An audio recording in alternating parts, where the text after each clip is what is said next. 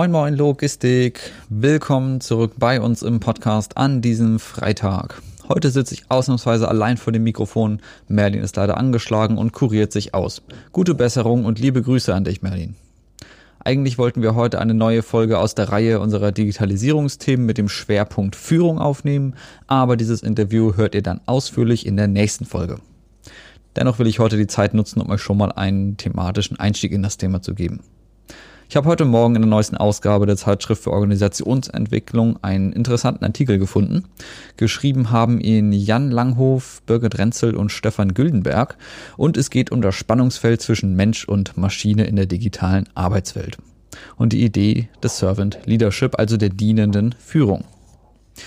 Der Artikel heißt Arbeit im Takt der Algorithmen, Mensch bleiben durch dienende Führung.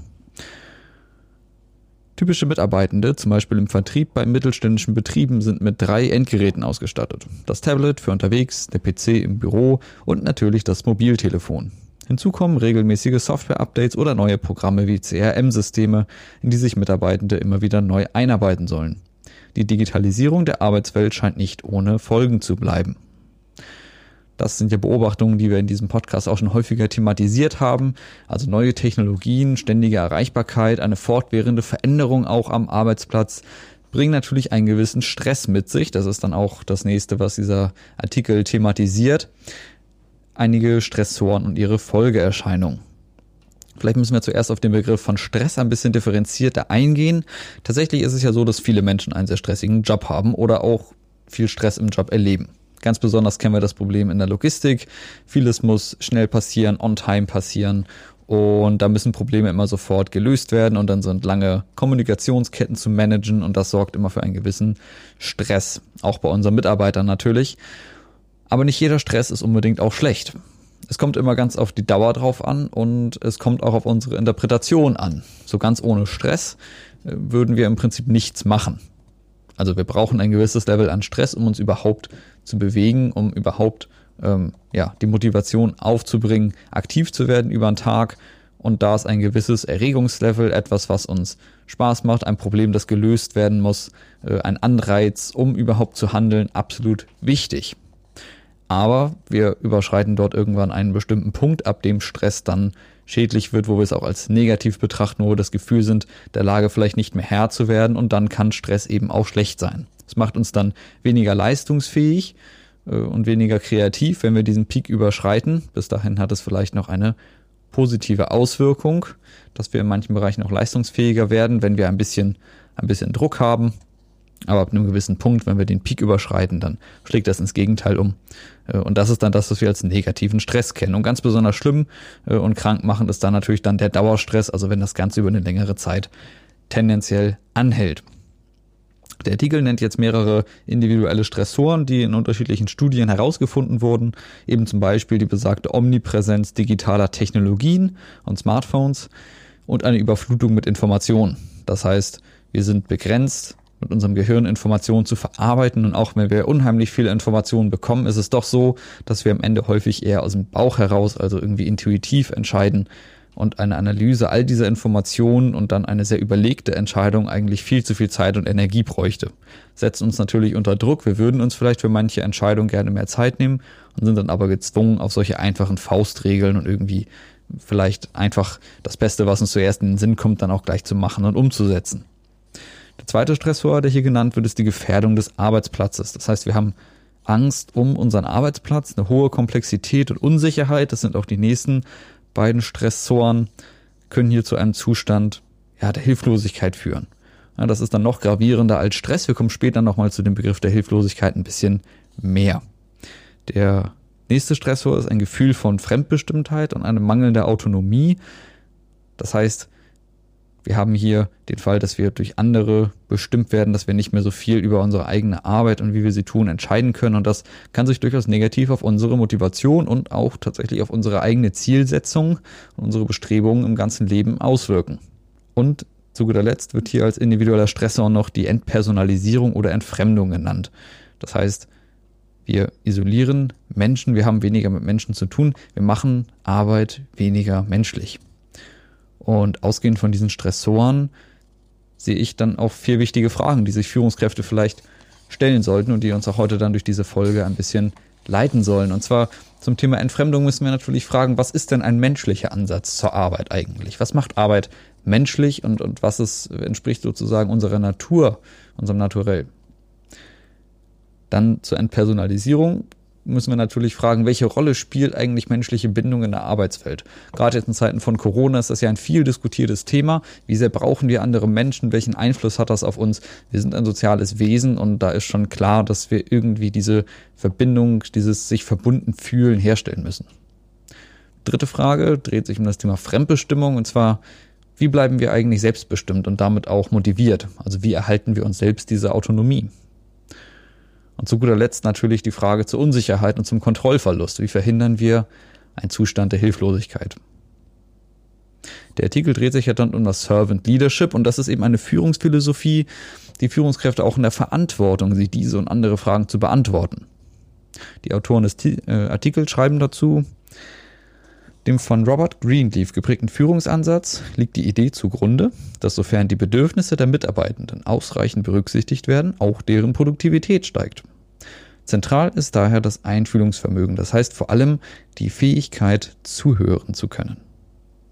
Das heißt, der dienende Führer klingt jetzt gemein, aber äh, der Servant Leader ist jemand, der auf die Bedürfnisse seiner Mitarbeiterinnen und Mitarbeiter hören kann, diese Dinge ernst nimmt und sich eben die Frage stellt, auch wie kann ich diesen Menschen dienen, wie kann ich ein Umfeld schaffen, das diesen Menschen dient und ihnen hilft, ihre Produktivität letztendlich zu entfalten. Oft geht dieser Ansatz davon aus, dass wir Menschen auch ein natürliches Bedürfnis haben, produktiv zu sein. In Bezug auf die Bedeutung von Verbundenheit und Autonomie verweisen die Autoren hier auf die Selbstbestimmungstheorie von Richard Ryan und Edward Dacey. Es lohnt sich tatsächlich einen genaueren Blick auf diese Theorie zu werfen. Ähm, diese Theorie der Selbstbestimmung äh, dreht sich in erster Linie um Motivation, also was fördert eigentlich innere Motivation, intrinsische Motivation vielleicht sogar. Und die beiden Autoren, Ryan und Daisy, haben dazu drei Grundbedürfnisse des Menschen definiert. Und das Spannende ist, dass diese drei Grundbedürfnisse tatsächlich auch ja, kulturübergreifend gültig sind. Also egal in welcher Kultur sich Menschen bewegen, immer finden sich diese drei Grundbedürfnisse wieder, die Menschen befriedigt haben wollen. Und zwar ist es einmal das Bedürfnis nach sozialer Eingebundenheit, also Verbundenheit. Das heißt, wir wollen ein soziales Wesen sein, wir wollen Kontakt zu anderen haben, wir wollen unser Bedürfnis nach Autonomie befriedigt wissen, also wir wollen selbst die Kontrolle haben, wir wollen selbst bestimmen, wie wir unser Leben leben, auch nach welchen Regeln wir uns verhalten, denn das bedeutet ja keineswegs jetzt anarchistisch irgendwie zu leben und überhaupt keine Regeln mehr zu folgen, keine Normen mehr zu folgen, aber wir wollen trotzdem die Wahl haben, welchen Regeln und Normen wir folgen und wollen zumindest das Gefühl haben, dass das unsere eigene Entscheidung ist. Und zu guter Letzt das dritte Bedürfnis, das Bedürfnis nach Kompetenz. Wir wollen uns als kompetent erleben, wir wollen, dass wir mit unseren Fähigkeiten auch unsere Ziele letztendlich erreichen. Und wir merken schon, Digitalisierung ist ja so ein Thema, auch wenn es im Kontext von Change Management genannt wird, das ist ein Thema, das durchaus das Potenzial hat, all diese drei Grundbedürfnisse irgendwo zu torpedieren. Also wird meine Arbeit vorgeschrieben durch einen bestimmten Algorithmus, vielleicht auch durch eine KI, werde ich zwangsläufig ein bisschen Autonomie über meinen Job verlieren und habe vielleicht das Gefühl, weniger selbst bestimmen zu können, wie ich etwas tun möchte. Dann das Problem der Kompetenz. Wann immer ich mit etwas Neuem konfrontiert bin, muss ich mich natürlich auch in diesen neuen Themenbereich einarbeiten. Und da sind wir dann wieder beim Thema Bildung, was ja auch ein, ein wesentlicher Teil der, der Digitalisierung mit sich bringt. Weiterbildung ähm, und der, der Ausbau eigener Kompetenzen, um sich eben auch in dieser neuen Welt als kompetent zu erleben. Denn viele Mitarbeiter, die über viele Jahre sehr äh, kompetent in einem Bereich arbeiten konnten, sehen sich jetzt vielleicht mit einem neuen System konfrontiert, was ihre bisherige Expertise in Frage stellt. Äh, oder zumindest das Gefühl vermittelt, dass diese Expertise nun in Frage gestellt ist. Und diese Befriedigung dieser drei Grundbedürfnisse, also Autonomie, Kompetenz, Verbundenheit, hat ganz gravierende Folgen für unsere Motivation. Denn wenn diese drei Grundbedürfnisse erfüllt sind, dann erleben wir in der Regel eine stärkere innere Motivation, die uns dann ausdauernder und auch zielstrebiger an unseren Zielsetzungen arbeiten lässt. Haben wir keine Autonomie, folgen wir eben den fremdbestimmten Zielen, den kontrollierten Zielen und tun dann maximal so viel, dass diese Ziele irgendwie erreicht werden. Aber eben auch kein Deut mehr. Das ist dann das, was wir halt unter ja, Dienst nach Vorschrift nennen, die Vorschrift als äußere Kontrolle und der Dienst, den wir eben genau so verrichten, dass eben diese äußere Zielsetzung erreicht wird, aber wir tun es nicht mehr, weil wir das selbst für uns gerne wollen oder weil uns die Sache an sich Spaß macht. Und auch unsere Zielsetzung ist davon abhängig, denn eine, ein, ein, ein Mindset, was auf Wachstum aus ist, die eigene Weiterentwicklung als Ziel entwickeln wir auch nur, wenn wir Autonomie leben können. Ohne Autonomie verweilen wir darin, dann uns auch diese, diese kontrollierten Ziele als unsere eigenen zu setzen. Ja, also zum Beispiel dann eben im, im Rahmen eines, einer äh, Belohnung äh, zum Beispiel indem wir irgendeine Vergütung für bestimmte Umsätze bekommen äh, als Verkäufer, äh, ist es dann eben auch unser Ziel, diesen Bonus in die Höhe zu treiben und nicht mehr das Verkaufen an sich. Das ist dann für ein Mittel zum Zweck, um eben diese, diesen äußeren sichtbaren Wert zu steigern, anstatt ja durch unser eigenes Wachstum, unser, unser Selbstwertgefühl äh, zu stärken. Die Autoren gehen dann hier darauf ein, dass Empowerment eben eine Möglichkeit ist, mehr Autonomie zu gewähren äh, und schreiben dazu dann, das Bedürfnis nach Autonomie ist jedoch durch die Digitalisierung zunehmend gefährdet. Viele Menschen fühlen sich mittlerweile fremdbestimmt oder klagen über Kontrollverlust oder digitale Fremdbestimmung. Servant Leadership kann der Fremdbestimmtheit und dem Gefühl des Fremdbestimmtseins entgegenwirken, da ein Schwerpunkt auf Empowerment liegt. Das heißt, die Führungskraft gibt den Mitarbeitenden genügend Freiraum und nötige Unterstützung, damit diese in die Lage versetzt werden, ihre Arbeit eigenverantwortlich und eigenständig zu meistern. Ja, also auch hier die Rolle äh, des Coaches in der Führungskraft. Ich denke, dass wir auch darauf noch eingehen werden, dann in unserem Interview genauer, wie Führungskräfte das umsetzen können, dass sie eben hier äh, Mitarbeiter weiterbilden, Kompetenzen aufbauen, sie dabei wirklich aktiv unterstützen müssen, eigenverantwortlich und eigenständig äh, neue Arbeitssituationen ja, zu meistern, wie die Autoren das hier so schön beschreiben. Das nächste Problem war ja das Problem der Personalisierung und das hängt eben ganz eng zusammen mit dieser Verbundenheit. Wir haben ein großes Problem, wenn in der anonymen digitalen Welt ja, Kunden, Lieferanten, Geschäftspartner immer weiter voneinander entfernt werden oder sich auch gar nicht mehr wirklich sehen. Wir sehen das zum Beispiel auf Plattformen, wo wir eigentlich gar keinen direkten Kontakt mehr mit einem Kunden haben. Arbeite ich auf einer Plattform, habe ich dazwischen ein Unternehmen, was zwischen Unternehmen und Endkonsumenten vermittelt und der direkte Kontakt, zum Beispiel in einem Geschäft oder bei einem Telefonat, der fällt dann eigentlich komplett weg. Das heißt, ich bin überhaupt nicht mehr persönlich dran. Ich habe auch keinen Bezug mehr zu den Personen, die mein Produkt letztendlich nachher ja wertschätzen, die mein Produkt verwenden und merke auch gar nicht mehr, welche Probleme von denen ich eigentlich damit löse. Vielleicht habe ich die Möglichkeit, über Kommentarspalten noch Feedback von meinen Kunden zu bekommen, aber ähm, das direkte, persönliche Feedback bekomme ich in dem Moment nicht.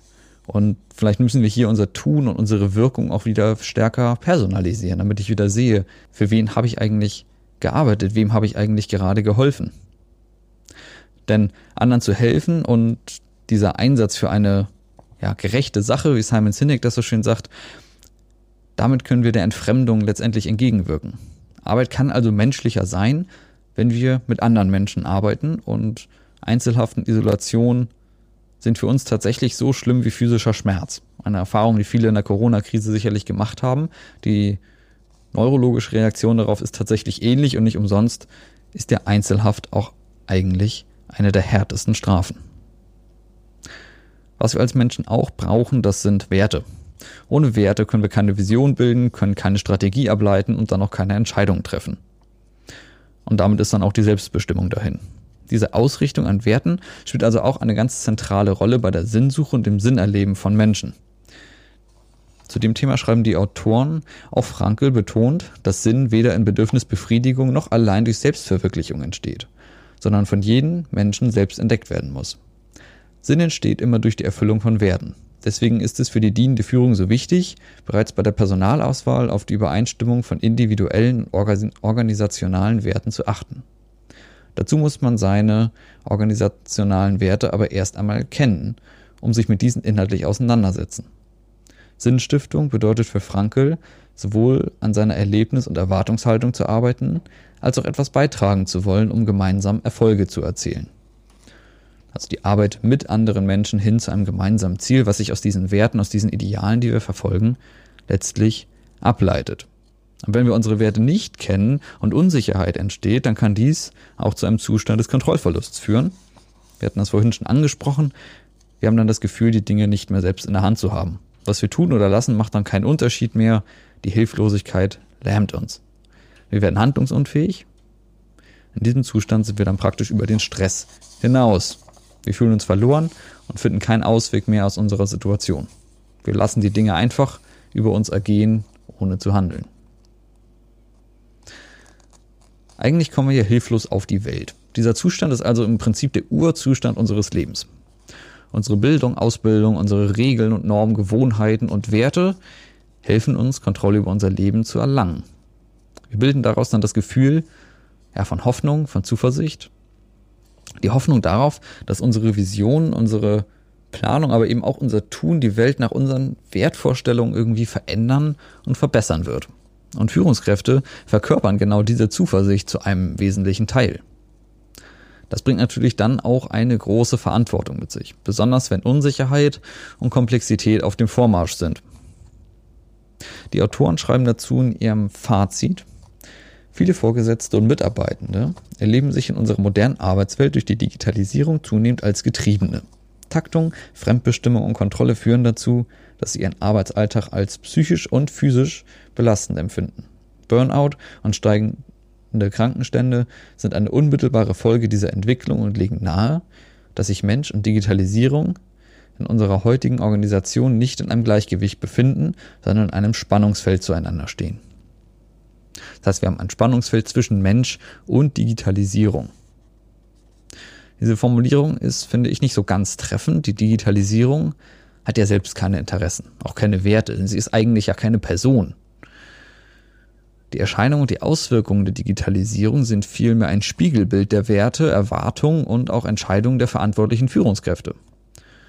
Nicht die Digitalisierung sieht vor, dass sich dauerhaft erreichbar sein muss, sondern es ist schlussendlich die Erwartungshaltung meines Vorgesetzten oder dessen Vorgesetzten, die sich hier äußert, in, in dem Drang, dann immer erreichbar zu sein und sein Telefon eingeschaltet überall mit hinzunehmen, vielleicht auch nachts eingeschaltet zu lassen und dann immer erreichbar sein zu müssen.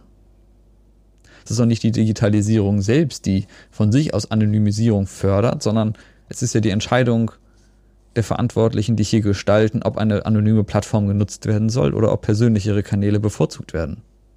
Sind also letzten Endes eigentlich die wirtschaftlichen und menschlichen Interessen und die wirtschaftlichen und menschlichen Motive der verantwortlichen Führungskräfte, die sich hier gegenüberstehen. Also das Spannungsfeld ist kein naturgegebenes, sondern es findet in den Führungskräften selbst statt, die hier Entscheidungen treffen müssen. Und ich denke, auch das sollten wir in der nächsten Woche in der Folge noch ausführlicher besprechen. Wie entscheiden Führungskräfte in diesem Spannungsfeld? Wie balancieren wir das eigentlich aus? Die Autoren schreiben außerdem, eine zentrale Aufgabe der Organisationsentwicklung im Zeitalter der digitalen Transformation sollte es daher sein, sich diese Spannungsfelder zwischen Mensch und Maschine anzunehmen und wieder ein Gleichgewicht zwischen beiden Polen herzustellen. Getreu dem Motto, nicht der Mensch hat der Digitalisierung zu dienen, sondern die Digitalisierung dem Menschen. Das heißt, wir haben einige Probleme, denen wir uns als Führungskräfte gegenüber sehen, aber alle sind irgendwie betroffen. Auch das Zusammenspiel zwischen Führungskräften und Mitarbeitern ist natürlich von einer besonderen Verantwortung auf beiden Seiten dann geprägt. Vor allem, wenn wir versuchen, im Rahmen der Digitalisierung diese drängenden Fragen, was ist eigentlich das Menschliche an Arbeit? Wie bringen wir das durch die Digitalisierung hervor? Wie verhindern wir Hilflosigkeit? Wie verringern wir Stress? Und wer ist eigentlich die treibende Kraft? Welche Werte bestimmen eigentlich die Art, wie wir uns transformieren, wie wir uns digitalisieren? All diese Fragen müssen geklärt werden und ich freue mich schon ganz besonders darauf, wenn wir nächste Woche dann hier weitermachen und nochmal tiefer in die Materie einsteigen. Das war heute relativ theoretisch. Ich freue mich darauf, dass es dann nächste Woche auch wieder stärker um die praktischen Aspekte geht.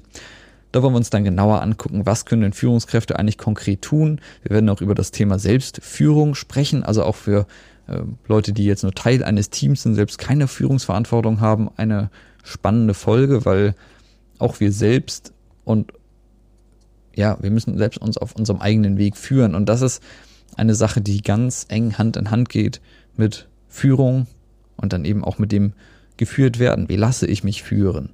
Wie kann ich meine Führungskraft unterstützen? Wie kann ich mich selbst unterstützen? Was sollte ich für mich selber tun? Das sind alles Fragen, die wir nächste Woche dann in der Tiefe und zusammen mit Merlin besprechen wollen. Und ich freue mich schon ganz besonders auf diese Folge, weil wir bestimmt weitere spannende Ideen und Aspekte da zutage fördern werden.